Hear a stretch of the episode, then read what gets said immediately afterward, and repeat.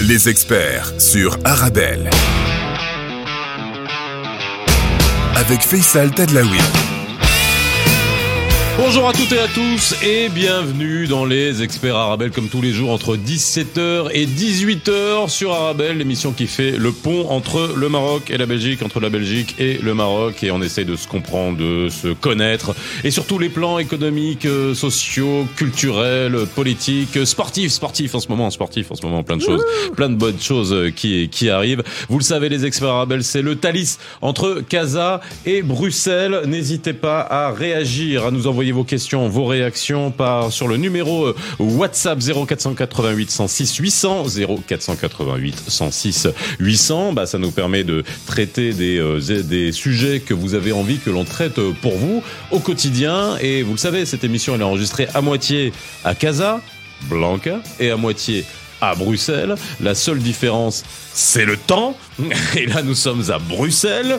Il pleut, il fait froid, même si les températures ont augmenté. En tout cas, ça fait du bien. Mais quand j'ai mis les pieds à Bruxelles, bah, il faisait moins 4. Moins 4 À Casa, il fait 16 Bienvenue en Belgique. degrés. C'est le printemps à Casa. Bref, merci d'être avec nous euh, aujourd'hui. Aujourd'hui, on va parler bah, de télé, de prod, on va parler finalement de, de, mon métier avec un alter ego que j'ai en face de moi et ça c'est génial. Sofiane Hamzaoui est avec moi aujourd'hui. Bonjour Faisal. Et bon bah on, on, va le présenter. Vous restez avec nous, les experts Abel spécial audiovisuel, c'est tout de suite.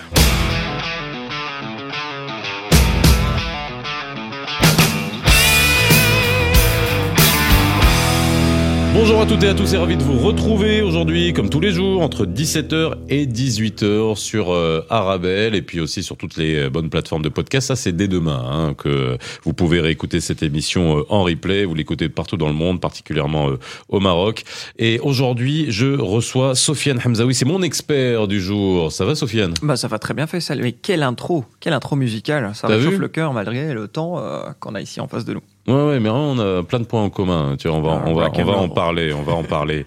Et, et, et qu'est-ce que je voulais dire? Oui, Sofiane Hamzaoui, vous allez le découvrir. Alors, vous qui êtes au Maroc, bah, vous allez le découvrir. Vous qui êtes à, à, à en Belgique, bah, certains d'entre vous le connaissent. Et puis, vous allez découvrir aussi ce qu'il y a derrière. Et puis surtout, pourquoi on t'a amené en tant qu'expert? C'est que euh, tu, tu es prof à l'ULB oui, je donne des cours à l'ULB à, à, des jeunes. C'est vrai que ça fait euh, ça bizarre fait bizarre ça. J'ai l'impression d'être toujours jeune dans ma tête. Mais, on l'est toujours. Vrai. On l'est toujours. Bon, on va en parler parce qu'il y a une nouvelle manière aujourd'hui de faire de la télé, de produire, et ça c'est important de, de, le souligner parce que c'est euh, finalement euh, avec tout ce qu'on voit avec le digital et surtout une autre génération de digital parce que ça aussi il faut le dire hein, c'est voilà le digital c'est pas juste là c'est dans le digital dans 10 ans ça sera pas le même que celui d'aujourd'hui et ça va extrêmement vite. Alors Sofiane toi tu es alors si on devait te définir on va dire quand même d'où tu viens et, et, et, où tu es tu t'appelles Sofiane Hamzaoui. Sofiane Hamzaoui. Tu viens de chez tu viens de chez nous. Ah bien sûr. Où je dis t'es d'Oujda? Oujda Ouais. Ça se voit pas avec ma moustache Si. Ça... ouais, même les flics, ils ont, ils ont la moustache. non, mais non pas comme ça. Technique, ouais, non, mais clairement. Non, mais je vois tout à fait où je dis, de Oujda, hein, et euh, ici, euh, en Belgique, euh, à Bruxelles, depuis euh, plusieurs, plusieurs, plusieurs années. Ouais. Et euh, c'est marrant comment vous avez présenté l'émission que c'est le Non, mais tu peux me tutoyer. entre on peut se tutoyer? Ah oui, oui c'est plus simple. Je, je, pars toujours du principe qu'on est nombreux dans ma tête et, et, et je, je bah, vois les gens. Si tu pars du principe que moi aussi on est nombreux dans ma tête, on s'en sort plus. Là, on est dans un stade de, de foot. On va en parler du foot. On hein, va parler ah, du bah foot. oui, bah, nécessairement. Là, moi j'ai juré que pendant les semaines à venir, il y a tellement de, euh, on va dire, de, de métaphores, de comparatifs qu'on peut faire avec euh, l'exploit de, de l'équipe nationale euh, marocaine. On n'oublie pas l'équipe belge hein, qu'on qu qu salue, mais qu'on va faire durer ce plaisir encore pendant longtemps, longtemps, Absolument. longtemps, longtemps, longtemps. On y, on y reviendra. Donc de Oujda. De Oujda. Et euh, du coup, euh, mon histoire, elle est, euh, elle est celui de, de quelqu'un qui avait beaucoup de rêves, hein, plein de rêves. Je suis un grand rêveur. On m'a toujours dit euh, que j'étais un grand rêveur depuis que j'étais petit. Et je trouve que le fait de rêver permet de trouver des solutions à plein de choses. Que euh, on peut rêver en marchant, on peut rêver euh, en dormant, mais ça c'est le grand classique. Ça dépend de ce qu'on a vécu. Après, si tu te journée. rappelles de tes rêves, parce que c'est ça le Ah, moi je problème, me souviens de mes rêves. Tu te souviens tout le temps de tes Ouais, rêves ouais, ouais. C'est-à-dire que tu dors paisiblement. Je ne sais pas. Si, si, je ne sais pas si le café a quelque chose à Non. voir avec euh, ce phénomène. Mais en tout cas, euh, mon histoire dans, dans- dans- de la télévision a commencé par un, par un rêve qui s'est construit euh, petit à petit. Et, c'est là où j'attends la prochaine question, comme ça je peux euh, rebondir. Non, et c'est comme on fait le même métier, tu sais très bien qu'à ce moment-là, moi je te laisse parler pour réfléchir à la question d'après. Oui, tout à Tu veux qu'on joue à ça Tain, Ça, ça va être sympa. Ça. Allez, tu- euh, ce, qui est, ce qui est génial, c'est que j'ai l'habitude de poser les questions aux Ouais. autres. Et Moi- Aujourd'hui, on me pose des questions. Ouais. Et ça, c'est génial. Non, Donc, bah alors euh, je vais te faire, je vais te faire sortir de cette zone de confort. Je vais juste, justement, fais en sorte de me faire poser le moins de Et questions possible. mal, justement, j'ai beaucoup de mal de parler de moi-même. C'est fou, hein. Je- J'ai beaucoup de facilité à faire ressortir quelque part le meilleur des autres. Mais de parler de moi-même, c'est quand même. euh, très je vais te cuisiner. Allez, let's go. Donc, où tu arrives, euh, tu arrives en Belgique et euh, pour arriver à ce métier dont on parle, parce que co- comment tu te définis, c'est t'es producteur, animateur, Voilà, bah, producteur, animateur, quoi, TV, voilà, c'est ça. donc aujourd'hui. au jour À la retebeu. Exactement. Je suis producteur, animateur, réalisateur, caméraman, monteur, euh, musicien. Et euh, on peut mettre tout ça sous la coupole de, de- de la production. Donc je suis producteur pour la RTBF. Mais on est pareil en fait. Voilà. Ok. I guess, yeah. Non, mais c'est bien. Voilà, ouais. Ça va être compliqué. Et non, on- peut-être que ça va être plus facile. Comme ça, euh, il y aura de la télépathie. on n'aura pas à se poser des questions. ok. Et- Mais la télépathie à la radio, c'est pas vendeur. Hein, Je pense que ça les fonctionne euh, pas. non, non, les gens, ils sentent la vibe. Mais du coup, je, je mets toutes ces disciplines sous la même coupole de la production pour produire des contenus pour la RTBF, pour la chaîne Arte. Euh, J'ai des émissions qui sont soit diffusées où j'apparais et Mhm. d'autres où c'est en backstage pour faire vraiment le travail du producteur. Et euh, j'ai une émission qui s'appelle Nomade. Nomade. Ouais, voilà, ouais. qui est diffusée sur la première chaîne du pays, la une. Euh, et là, j'apparais, j'interview et je monte l'émission pour garder une euh, certaine patte à, à- à la narration et au storytelling. Et Alors, en parlant de storytelling, là, justement, comment t'en es venu là, finalement? Parce que t'étais pas destiné à ça. Bah, pas du Bah, Et tout. souvent, c'est ça, le, le- dans, dans ces carrières-là, c'est qu'on n'est pas destiné à ça quoi, Absolument. au démarrage. Bah, euh, c'est marrant, j'ai parlé de rêve tout à l'heure, mais je n'ai jamais eu un rêve de travailler dans la télévision. C'était quoi ton jeune. rêve à l'époque avant que tu atterrisses là-dedans?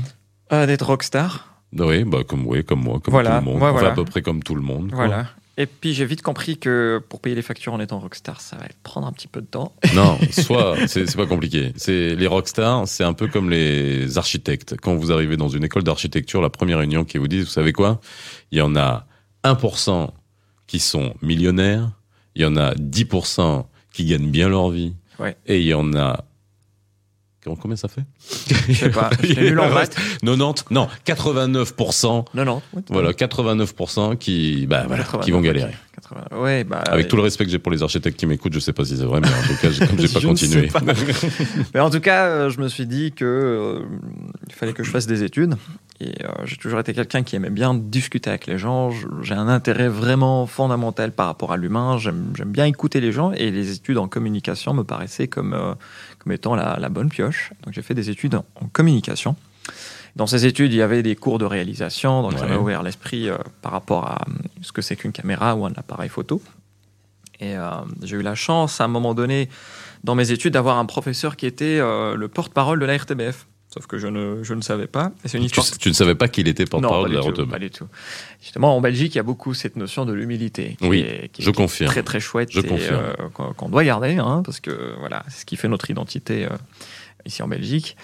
Et euh, je me souviens exactement de cette histoire parce que je passais un examen en critique de documentaire. C'est un documentaire que je n'arrivais pas à comprendre. Et je me suis dit, mais c'est marrant, si je faisais un documentaire, ça quoi ce pourrait être bien. Oh, C'était un documentaire sur l'époque franquiste en Espagne. Ok. voilà, c'était très compliqué.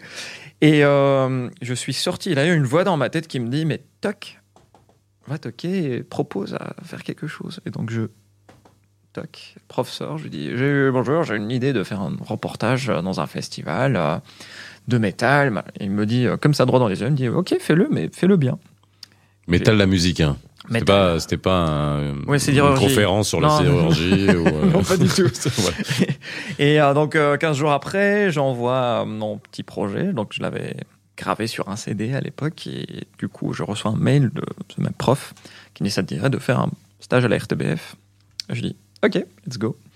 Et c'est comme ça que, que ça a commencé. En fait, c'était ça, cette pulsion. C'est une voix dans ma tête. Et puis, euh, ça a donné un stage de, de, trois mois au sein de la RTBF. Où quand je suis arrivé, je savais quelque part euh, tourner, monter, ouais. interviewer. C'était des aptitudes nouvelles à l'époque, parce qu'on appelait ça le GRI, journaliste reporter ouais, d'image. Voilà. Ça portait un nom comme Qu'on ça. avait c'était beaucoup de mal à trouver. Hein. Voilà, tout à On fait. avait beaucoup de mal à Oui, trouver oui. quelqu'un qui soit capable de d'avoir l'œil. non mais c'est vrai, d'avoir l'œil, de tourner en se disant que il allait monter derrière. Donc Voilà. tu gagnes beaucoup de temps et donc tu peux livrer des euh, reportages très rapidement. Voilà, donc c'était des aptitudes que j'avais, mais j'ai beaucoup appris aussi au sein de la RTBF parce que j'étais entouré de personnes qui étaient beaucoup plus badass et qui avaient des années d'expérience. Donc j'ai beaucoup appris avec des gens qui m'ont fait confiance par la suite pour produire des contenus. Et donc j'ai commencé euh, en faisant des petites euh, capsules, bien avant Ovio, notre plateforme digitale. Ça consistait à aller dans des avant-premières, à interviewer des artistes, à faire des, des capsules pour une nouvelle émission. Et donc c'était tout le temps validé par des personnes des- de la direction Ouais. et ça m'a donné euh, une crédibilité qui a, qui, qui a grandi petit à petit. quoi. Bon, et t'as kiffé en fait. J'ai kiffé et c'est depuis 2012 en fait. Voilà. Ah ouais, depuis 2012, ça fait 2012, 10 ans que, 10 ans. euh, que tu fais ça. Ouais, tout à fait. Alors, ensuite, t'es arrivé. Donc, l'émission, hein, tu nous, t'en as dit le nom, et puis on va en savoir un peu plus. Euh, Nomade. Nomade, tout Alors, à fait. t- ton idée, elle est venue d'où? Parce que ça aussi, c'est quelque chose qui est, qui est intéressant, parce que euh, mettre en valeur. Euh, on a bien compris que t'as voulu être rockstar, donc j'imagine que alors tu nous l'as dit, t'es musicien, et que quand on finalement on fait pas le, on réalise pas le, le rêve. euh, Premier choix, à savoir euh, rockstar, faire de la musique, euh, son, son métier et en vivre, bah, on va essayer de se rapprocher au plus de, de, de ce rêve-là en côtoyant des gens. Voilà, mettre en valeur. C'est un peu ça Oui. l'objet de nomade? Bah, C'est-à-dire que j'ai toujours été quelqu'un qui aime bien faire beaucoup de choses à la fois. Je, je n'aime pas me mettre dans une case, tout comme je n'aime pas mettre les gens dans une case. Quand j'ai quelqu'un en face de moi, je vois un humain qui a sûrement des capacités qui peut-être dépassent les miennes et qui pourraient m'apprendre quelque chose. J'ai vraiment cette fascination pour l'autre, d'essayer de le découvrir et d'essayer tout le temps d'apprendre. L'apprentissage, c'est quelque chose qui se fait tout le temps. Donc avant l'émission Nomade, il faut savoir que j'ai présenté des festivals comme le Grass Pop Metal Mhm. Meeting en 2013 et 2014. Je ne me demande pas pour comment, mais en tout cas, je me suis trouvé à présenter officiellement le deuxième plus grand festival de musique métal en Europe. Et euh, c'était quelque chose de magique parce que j'ai rencontré toutes les rockstars. y avait qui à qui l'époque Alors, 2012, c'était en, quoi- c'était en quelle année? À 2013 et 2013. 2014. euh, Allez, avait- Dis-moi, fais-moi saliver. Qui c'est qu'il y avait à ce festival? Tu me parles des Allez, grands il y avait Sepultura, y avait- qui sont venus au Maroc, Voilà, Sepultura, au boulevard. sûr, Il y avait. Slipknot, il y avait Stone Ah ouais. Sour, Ah. il y avait Korn, euh, vraiment tous des gens que j'écoutais euh, jusqu'à 3 heures du matin et quand mes parents ouvraient la porte, disaient mais tu, tu dors pas Déjà, tu- c'est pas tu dors pas, c'est tu dors pas et tu vas plus jamais dormir de ta Tu vie. vie. à 3 heures du matin. Donc j'ai eu la chance de rencontrer tous ces gens, ce qui m'a donné un chouette carnet d'adresses qui me permet justement aujourd'hui de, de, de faire ce métier de Qui production. tu de peux appeler là maintenant? Dis-moi, dis-moi. Qui tu peux Hum. appeler dans ces grands groupes tout de suite là maintenant? Honnêtement? Oui. C'est alors c'est pas pour me prendre la tête ou Non, voilà, non, pas prendre la tête. c'est pour moi, c'est pour moi et puis pour tous les métalleux qui écoutent aussi au Maroc. hein. Bah, à à partir du moment où on est dans un circuit euh, professionnel qui est euh, inscrit dans la communication avec ce monde, bah, on peut contacter tout le monde. Donc, euh, je peux contacter Metallica, je peux contacter Slipknot, je peux contacter, mais, mais voilà, parce que c'est mon métier de toute manière, de toute façon. Et euh, Je t'ai demandé des faits. Je te demande pas de te justifier. oui, voilà, c'est vrai. Voilà, L'humilité en Belgique, hein, c'est un, vrai problème. C'est dingue Oh là là Mais, mais donc là, ça c'est une parenthèse, on pourra en parler après, mais je reviens vers Nomade. on, on appelle James Hetfield juste après la pub. All right Hein on fait comme ça. Alors, on va faire une petite coupure. hein. La première pour te laisser respirer. Et boire du ça café. va Et boire du café. Il en est à son quatrième. Alors, s'il en a à quatrième, qu'il écoute euh, du Sepultura et du Slayer, je peux vous dire qu'il va être en train de sauter de partout euh, jusqu'à maintenant. Ouais, ouais. On, on- on- je sais qu'il y a beaucoup de groupes de métal nouvelle génération, mais quand je dis Slayer, fait. ça fait un peu vieux. Mais non, ils sont Oh, ils sont encore là. Ça ne vieillit jamais. Ça ne vieillit jamais. Le métal, ça rouille.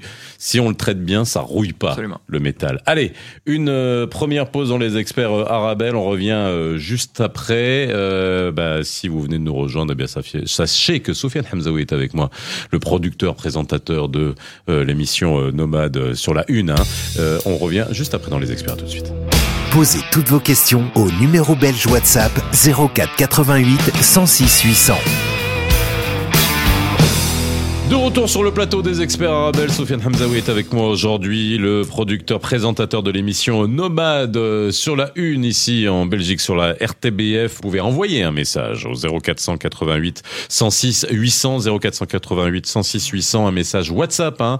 Maintenant vous pouvez le faire, nous envoyer un message écrit ou un message audio. Euh, N'hésitez pas à le faire comme euh, je vous le dis tous les jours dans cette émission pour que vous puissiez euh, bah, nous envoyer des commentaires et puis euh, des témoignages et à chaque fois aussi nous demander les euh, émissions que vous avez envie qu'on fasse pour vous, notamment sur les sujets extrêmement euh, concrets. hein. Je vous ferai un, petit euh, un petit programme hein, sur ces émissions qui résonnent hein, sur des questions extrêmement pratiques. On y reviendra. Sofiane, on, va parler bien entendu de cette nouvelle génération de, producteurs, de, de, nouvelles allez, façon de faire du contenu hein, pour les, Ouais. les médias. Les médias ont changé. J'aurais un peu ton, ton avis là-dessus. C'est intéressant. On, parlera aussi de l'équipe de foot, t'inquiète pas, parce que ça c'est aussi important. Tu couperas pas. Mais déjà, un, parler de Nomade. Donc Oui. l'émission Nomade, euh, elle te permet quoi? Alors elle a quel âge maintenant? Nomade et alors elle est, elle est assez euh, ancienne parce que elle a eu plusieurs phases. La phase de conception hein, qui était de 2014 jusqu'à 2015, donc c'est là où j'ai créé tous les pilotes et euh, j'ai un peu ça m'a permis de créer une espèce de charte graphique primaire de l'émission, d'avoir un ton. Et la première diffusion officielle euh, en linéaire, c'est-à-dire en télévision, Ouais. c'était en 2017 sur la chaîne La 3 à l'époque. Ouais. Et euh, la genèse de l'émission, c'est que à un moment donné dans mon petit parcours, j'avais été producteur d'une opération de réalisation de capsules lors des 50 ans d'immigration turque et marocaine euh, en Belgique. Et euh, l'idée était de faire des, des- des pro- portraits de personnes qui sont venues il y a longtemps, de raconter leur histoire, et c'était des histoires qui parlaient à tout le monde. C'est que ça ne parlait pas qu'à une certaine communauté, c'est que Ouais. tout le monde pouvait s'identifier à ça. Et, et les histoires sont quelque part euh, un patrimoine humain. hein. Je- et et, euh, lors de ces rencontres avec ces gens, je, je rencontrais les premières, deuxième, troisième générations de gens qui peut-être n'avaient pas conscience de, des histoires de leurs parents. Mhm. hein, et qui euh, avaient des rêves et qui voulaient faire des choses, que ce soit dans l'art, dans la musique, dans la culture. Et je me disais, mais c'est marrant, il n'y a pas un créneau pour cela. Et Nomade est né de, de cette idée. Je me suis dit, j'ai envie de faire une émission qui va là où on ne va pas d'habitude. Mhm. Euh, que ce soit des maisons de jeunes ou des maisons de culture, des théâtres. Et c'est comme ça que ça a commencé à germer. Donc euh, il y a eu toute la phase de imagination, de conception, recherche, développement. Mais alors, je me souviens toujours des, de- de- de- encore de ce côté rêveur. Les gars, j'ai envie de faire une émission télé. On Oui, dit, mais Ça, il doit y avoir des millions de gens qui disent ça. oui, Ah, l'illumination. de l'émission Eureka radio, une émission télé. Ok, Ouais. ok. Oui, mais avec quoi? Parce que pour faire une émission, c'est quand même des budgets, c'est quand même une technique, c'est quand même beaucoup, beaucoup de choses qu'il faut prendre en considération que pour être dans cette charte broadcast. Mhm. La chance que j'ai eue, c'est que je faisais partie de cette génération où on commençait à voir ces caméras DSLR, caméras hybrides, qui faisaient et de la photo et de la vidéo. C'était le début des stabilisateurs. hein, et, et du coup, je me suis dit, mais tu sais quoi, je vais utiliser ça. Je vais essayer de faire un truc Mhm. avec ça. C'est une époque aussi où il y avait toute la réflexion de, de migrer vers Internet, parce que Internet, c'était le futur. Moi, je voulais faire un peu le travail, le chemin inverse. Je me suis dit, euh, et pourquoi ne pas ramener Internet à la télévision Ouais.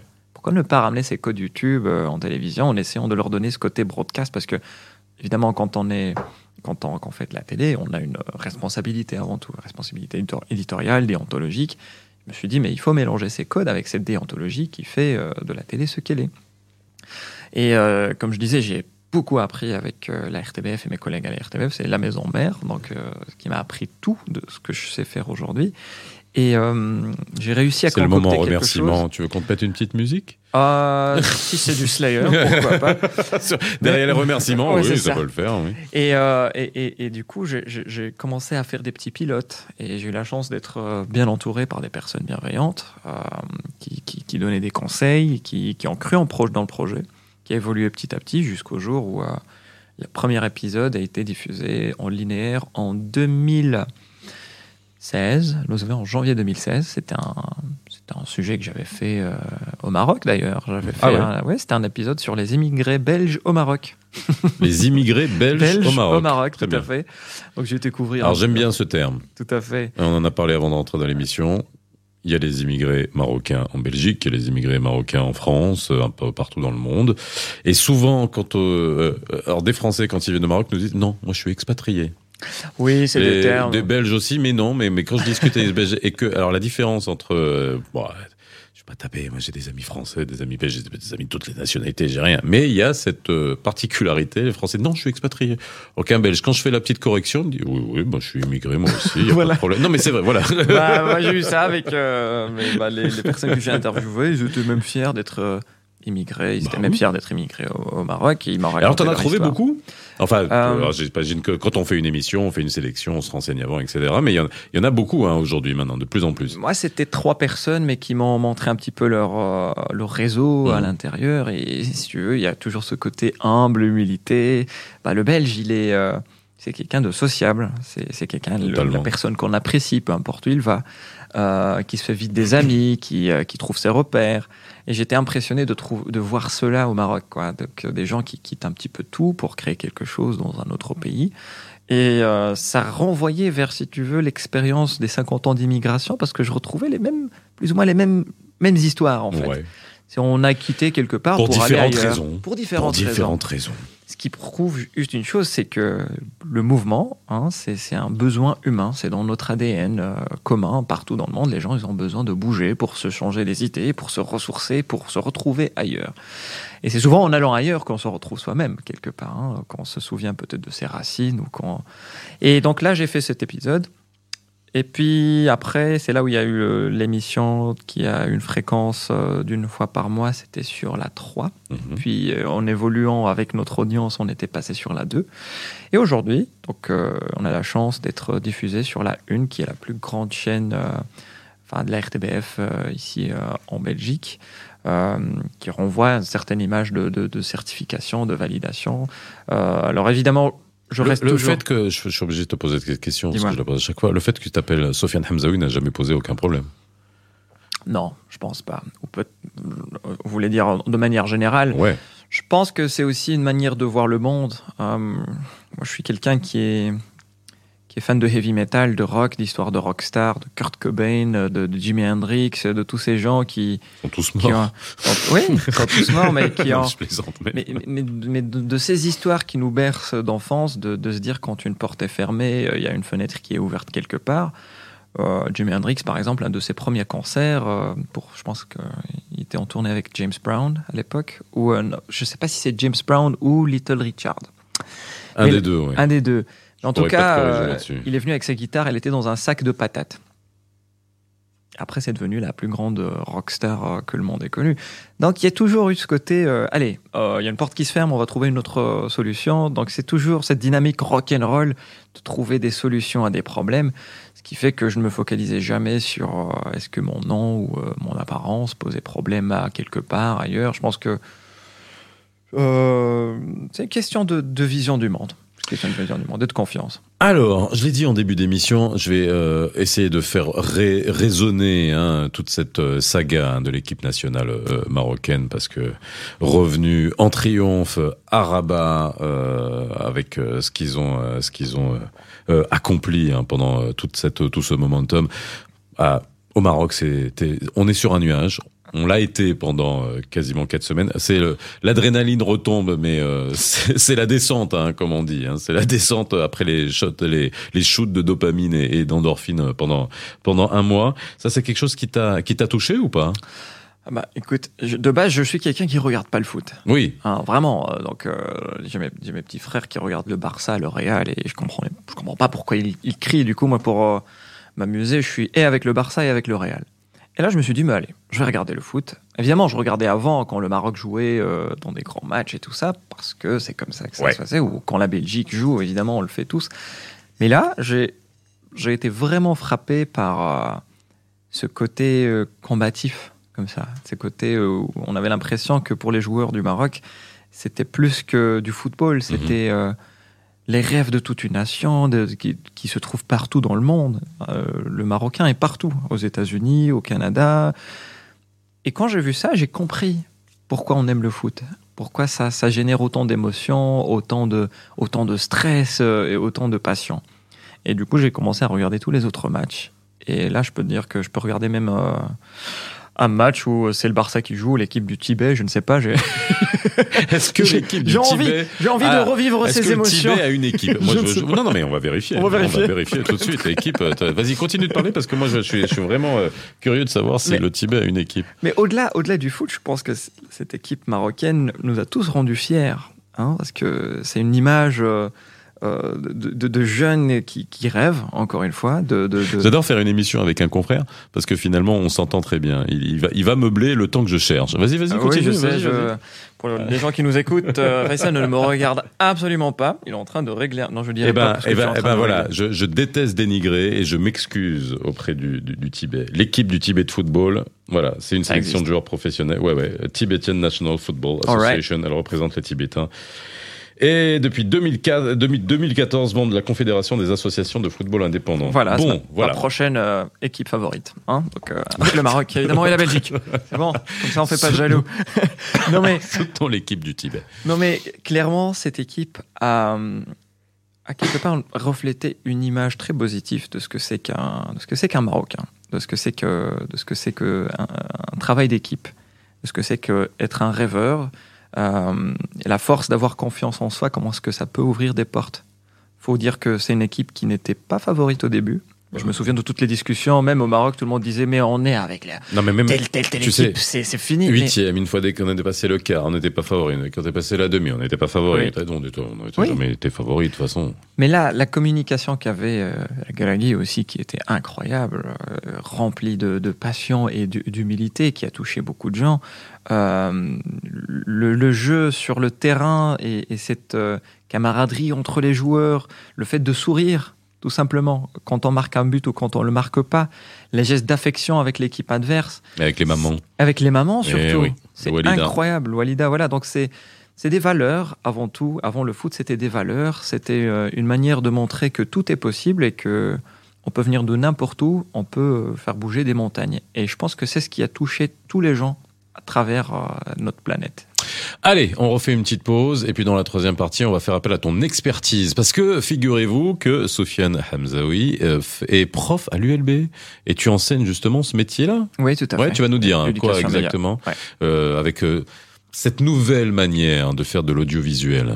Et, ça, ça me parle et puis ça doit parler à beaucoup de monde parce qu'aujourd'hui, on a l'impression que tout le monde peut être journaliste avec son petit, avec euh, son petit smartphone, qui sont équipés de caméras, qui sont nous qui sommes dans le métier, euh, qui sont euh, aussi puissantes que ce qu'on avait il y a euh, plus puissantes. Que ce qu'on avait il y a 20 ans ou alors, 20 ans ou 22 ans ou 25 ans et qui euh, nécessitait un boulot monstre. Fallait dérocher, fallait trucs, etc. C'était un truc de fou, hein, maintenant. Voilà. C'est à la portée de tout le monde. Et c'est comment, justement, faire ce métier aujourd'hui, avec tous les moyens qu'on a et avec les canaux aussi euh, qui existent aujourd'hui et comment ça sera dans le futur. Voilà, petite pause dans les experts sur Arabelle et on se retrouve juste après. Sofiane Hamzaoui, euh, producteur animateur de Nomade sur la Une, est avec moi aujourd'hui. Posez toutes vos questions au 00212 6 2004 2005. De retour sur le plateau des experts Arabelle, on est ensemble jusqu'à 18h comme tous les jours et vous le savez, vous pouvez utiliser le numéro WhatsApp désormais pour nous envoyer un message écrit ou audio, n'hésitez pas hein, au 0488 106 800 0488 106 800. Sofiane Hamzaoui est avec moi aujourd'hui, producteur euh, télé, euh, musicien, rêveur, euh, mais qui produit et anime l'émission Nomade euh, sur la Une, hein, et qui est avec moi aujourd'hui. Et puis là, on va parler de, de, de son expertise en matière justement de production euh, audiovisuelle et puis qui peut vous intéresser, hein, vous qui nous écoutez, euh, de, que ça soit au Maroc, que ça soit en Belgique, euh, de la manière avec laquelle aujourd'hui, finalement, on fait la production média qui a complètement changé. On traite plus les choses de la même manière.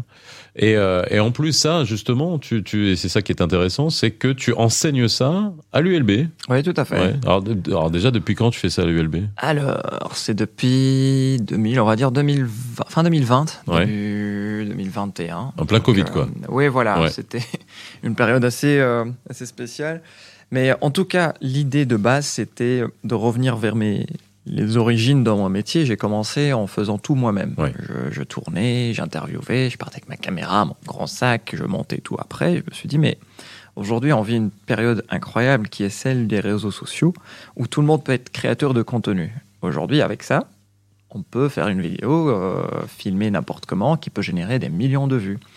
Sauf que la remarque qu'on s'était fait, c'est qu'il y a beaucoup de jeunes qui n'ont pas cette déontologie que pour traiter cette information de manière euh, sûre et euh, Mhm. critique, responsable, parce qu'on faisait face à pas mal de fake news, surtout vers cette période de 2020, 2019, 2020, c'était- jusqu'à aujourd'hui. Je pense qu'aujourd'hui, les gens commencent à prendre vraiment conscience euh, de, de- de la différence entre un média certifié et, des fausses informations sur un blog ou sur un forum.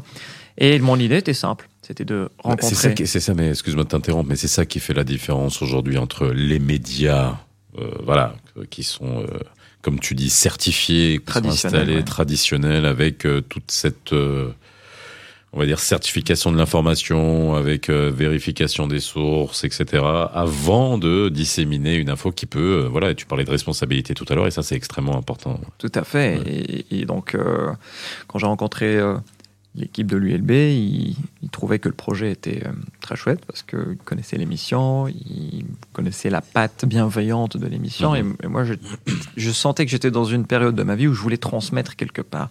Et dans cette transmission, je voulais apprendre. Parce que je fais face à une génération qui est sur TikTok, qui est sur des réseaux sociaux que je ne connaissais pas.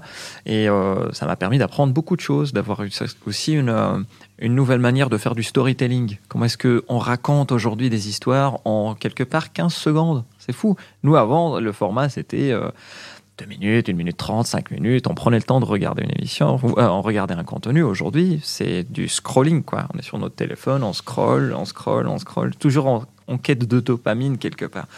Et l'idée naît comme ça. Et euh, j'ai des étudiants à qui euh, je donne des formations on va dire, euh, express, courte, Ouais. comment maîtriser euh, un cadre caméra, comment maîtriser sa caméra, comment maîtriser le son, comment maîtriser son image, son corps, face cam, parce qu'il y a une grande différence entre parler, comme ça, et appuyer sur rec. Là, c'est deux personnalités différentes. Donc, il y a de la psychologie, psychanalyse, il y a du théâtre. Et ce qui est incroyable, c'est que je vois le résultat entre la première séance euh, de cours et la dernière. Parce que dans le but de l'émission, c'est que les étudiants fassent un contenu que s'il est bien, s'il est bien fait, bien ficelé, bah, ça peut passer dans l'émission nomade. Ah, bah ça c'est cool ça. Voilà. Donc tu leur donnes une vitrine avec euh, ce Exactement. qu'ils font, c'est top. Exactement. C'était de rendre accessible un Ouais. monde qui paraît inaccessible. Et justement, le but de ces études, c'est aussi de dissiper toutes les fausses informations qui- qu'on puisse avoir sur les médias, sur euh, des thèmes euh, politiques. Euh, à l'époque, c'était le vaccin, sur Oui, l'intelligence ce- ouais. Et, Le euh, complotisme, quoi. oui, et, et- et c'est marrant parce que on peut penser que c'est quelque chose qui, qui vient d'une autre dimension et que c'est qu'un certain nombre de personnes qui, qui, qui, qui- qui sont victimes de complotisme ou qui sont dedans, mais ça peut toucher tout le monde. Euh, le seul, la seule différence, c'est que quand un média dit traditionnel récupère une information parce que voilà, il y a le rush euh, d'avoir la première info, bah il y a un communiqué après pour s'excuser et dire voilà c'est une erreur. Alors, justement, autres, moi, moi, j'ai deux, deux questions. hein. Un, l'éthique, comment on arrive à insuffler Puis j'imagine qu'à l'ULB, bon, toi c'est ton module, mais euh, il y a, j'imagine qu'on insuffle aussi, on explique euh, ce qu'est l'éthique dans, dans, dans ce métier-là, qui est extrêmement important, mais aussi, deuxième question, c'est ce contenu. On en a tellement, et tu l'as dit, il y a tellement de contenu. Nous, on est d'une génération, je sais pas toi, mais moi, où euh, j'ai quand même vécu au Maroc avec une seule chaîne pendant un moment. Hein Ensuite, même euh, en France, j'ai grandi en France où il y avait seulement à l'époque euh, la une, euh, Antenne 2 à l'époque et. France 3. Oui, j'ai grandi avec le club Dorothée, oui, Dragon Jackie Dorothée, ouais, Belle époque. voilà. Et et ensuite, on arrive avec des mais des millions de vidéos qui peuvent être postées tous les jours. Aujourd'hui, est-ce que comment on fait pour insuffler ce métier avec la passion de la du cadre, comme tu dis, de la réalisation, de, de l'esthétique, alors que tu, tu as accès à des choses, mais où il y a, y, a, tout et son contraire en termes de qualité. Tu peux avoir sur euh, ton téléphone, hein, on a l'impression que ça a été fait au cinéma, et de l'autre côté, euh, tu peux partager juste après une, une vidéo de quelqu'un qui est juste euh, avec son, son téléphone et qui va faire elle aussi 3 millions de vues. Donc, comment on se positionne et comment on garde cette passion de la qualité et comment on l'insuffle dans un contexte comme ça, quoi. Bah, avant tout, c'est un métier de passion. hein. C'est-à-dire que c'est vrai que c'est une chance d'exercer ce métier. Moi, j'ai pas l'impression de travailler. Je- tous les jours, je me réveille et euh, je suis payé pour faire. À tous les jours, tu te réveilles quand même. Voilà, je me réveille. tout- Non, mais j'ai. oui, C'est vrai que j'ai mis une petite, euh, un petit moment de silence. Mais euh, je me dis tous les jours que j'ai cette chance d'exercer un métier qui me passionne et, et j'ai envie d'inculquer ça aux autres. Et souvent, ce que je retrouve chez ces jeunes, c'est une fascination pour le métier de journaliste, le métier de réalisateur. Et vraiment, j'insiste sur ce côté que vous pouvez faire un métier qui vous plaît. Alors, ça peut être difficile au début, hein, parce qu'il faut trouver ses marques, euh, il faut être dans le radar ou au cœur du vortex, comme on dit. Ça prend du temps, mais si on fait quelque chose assez longtemps et tout ce qui fait la différence à la fin, c'est le travail, c'est pas le talent, c'est vraiment quand on travaille. Il y a des gens qui se réveillent à 4 heures du matin pour bosser et d'autres qui se réveillent à 11 heures pour bosser. Je pense que le résultat, il n'est pas pareil. Celui qui se réveille plus tôt accomplit beaucoup plus que celui qui se réveille plus tard. Et quand je Ouais, rencontre ces gens, en, ça se discute. oui. Et, et- et- et justement, avec ces jeunes, euh, quand ils voient le commencement d'une idée qui germe, et que ça paraît impossible, et que au final, on arrive à avoir un contenu qui est diffusé en télé, ils se disent que c'est possible. D'ailleurs, j'ai quelques étudiants qui, qui aujourd'hui travaillent dans des chaînes euh, en France ou ici à BX1, par exemple, qui sont Mhm. passés par la formation. Le, le tout, c'est de faire rêver. Que on ne promet pas aux gens que euh, en faisant des études euh, de médecine qui vont automatiquement devenir euh, les meilleurs médecins ou devenir médecins. Il y en a qui, qui, qui lâchent au bout d'un an ou deux ans, et c'est la même chose dans tous les, toutes Mais les... est-ce que le métier de journaliste fait encore rêver? Tiens, on est, on est en plein dedans. Euh, euh, est-ce que justement, avec euh, on a du, on a eu beaucoup de presse bashing, hein, que ça soit pendant euh, la période du, du, vaccin, euh, avec la guerre en Ukraine, euh, avec euh, la Coupe du Monde. euh, tu vois, tu vois, la différence de traitement à chaque fois, on dit ah bah tiens tiens ce média-là, euh, voilà ils sont en train de, nous, de, de faire de l'intox ou alors de diriger. Finalement, est-ce que cette, euh, moi ce que j'aimerais savoir, c'est ta perception toi en tant que professionnel à partir de la Belgique, parce que j'imagine que tu vois ce qui se passe en France, ce qui se passe en Belgique, peut-être ce qui se passe ailleurs. Je sais pas si tu vois ce qui se passe au, au, au Maroc hein, en l'occurrence. Mais est-ce que ce métier fait toujours rêver? Parce qu'on a l'impression que ah non, bah, tiens les journalistes de toute façon ils sont pilotés, ils sont à la solde. Est-ce que tu le sens ça ou, ou, ou non? Moi, ça fait partie des fausses informations, encore une fois. En Belgique, il y a la liberté de la presse. C'est quelque chose de très important. Et on a toujours besoin des journalistes et de ces gens qui prennent cette caméra et qui vont dans des zones de guerre, qui vont dans une manifestation, qui sentent quelque part le lien entre la société euh, et le monde politique et ce qui nous ce qui, nous revient finalement pour nous faire notre propre idée, nos, pro- nos propres idées. Encore une fois, la, différence entre un, journaliste d'un média traditionnel, c'est que il a ses sources. Euh, c'est validé par des personnes. Il y a un travail d'édition derrière. Donc on ne laisse pas passer n'importe quoi. Donc c'est filtré. Et euh, je pense que tout ce qui fait vendre du rêve, c'est aussi la passion du métier avant tout. Moi, je me souviens quand j'étais petit, euh, je voyais des reporters euh, qui étaient à l'étranger, qui étaient en Angleterre, qui étaient dans des zones de guerre. Et je trouvais ça cool, je trouvais ça sympa. Moi, j'ai grandi avec euh, en regardant Antoine de Caunes Oui. qui n'est pas journaliste, il est animateur, euh, qui, qui faisait Nulle part ailleurs, qui faisait d'autres émissions. C'était celui qui a accueilli Nirvana dans Nulle part ailleurs en 94, celui qui a C'était la grande époque de la télé la grande française. époque de la télé française. Et aujourd'hui, c'est quelqu'un qui fait toujours euh, des émissions pour, pour Canal+, Et toujours décalé. et toujours décalé. Et toujours avec son toujours- style. Ça, ça me fait toujours rêver. Ouais. Donc, euh, ce Il y en a encore qui nous font toujours Bien rêver. sûr. Il y a Louis Theroux de la BBC qui faisait des, euh, des, des documentaires et des reportages incroyables en allant aux États-Unis rencontrer des chasseurs d'extraterrestres ou des groupuscules d'extrême droite et essayer de comprendre l'humain. Ou des Et- chasseurs d'extraterrestres qui font partie de groupes. non, non, non, il n'y avait pas de lien entre les deux. On va aller les chercher. Les chasseurs tiens, de fantômes aussi. Et je pense que ça dépend de l'envie qu'on a, ce qu'on a envie de faire dans le futur. Mais si le métier de journaliste fait rêver quelqu'un, bah, il est le bienvenu dans, dans, dans le cours des nomades pour, euh, essayer de se rapprocher au plus de ce, de ce rêve. Allez, Sofiane, bah merci d'avoir été avec moi aujourd'hui. C'est une belle manière de finir. Par contre, tu vas pas y échapper. Tu vas nous dire, je vais passer une, une chanson que tu as envie de nous faire découvrir ou redécouvrir. Je passe quoi? Euh, Heart Shaped Box de Nirvana Allez, on se quitte là-dessus sur Nirvana et on se retrouve demain entre 17h et 18h dans les experts sur Arabelle. N'oubliez pas que vous pouvez désormais nous envoyer euh, un WhatsApp sur le numéro 0488 106 800, un message audio, message écrit, vous faites ce que vous voulez. Si vous avez même envie de chanter, n'hésitez pas. Mais en tout cas, envoyez-nous vos remarques, vos commentaires et puis surtout les sujets que vous avez envie qu'on traite pour vous dans les experts entre à 17h et 18h. Et vous pouvez retrouver cette émission dès demain en replay sur toutes les bonnes plateformes de podcast. Merci Sofiane. Merci beaucoup, À Faisal. bientôt. Bye bye. Ciao.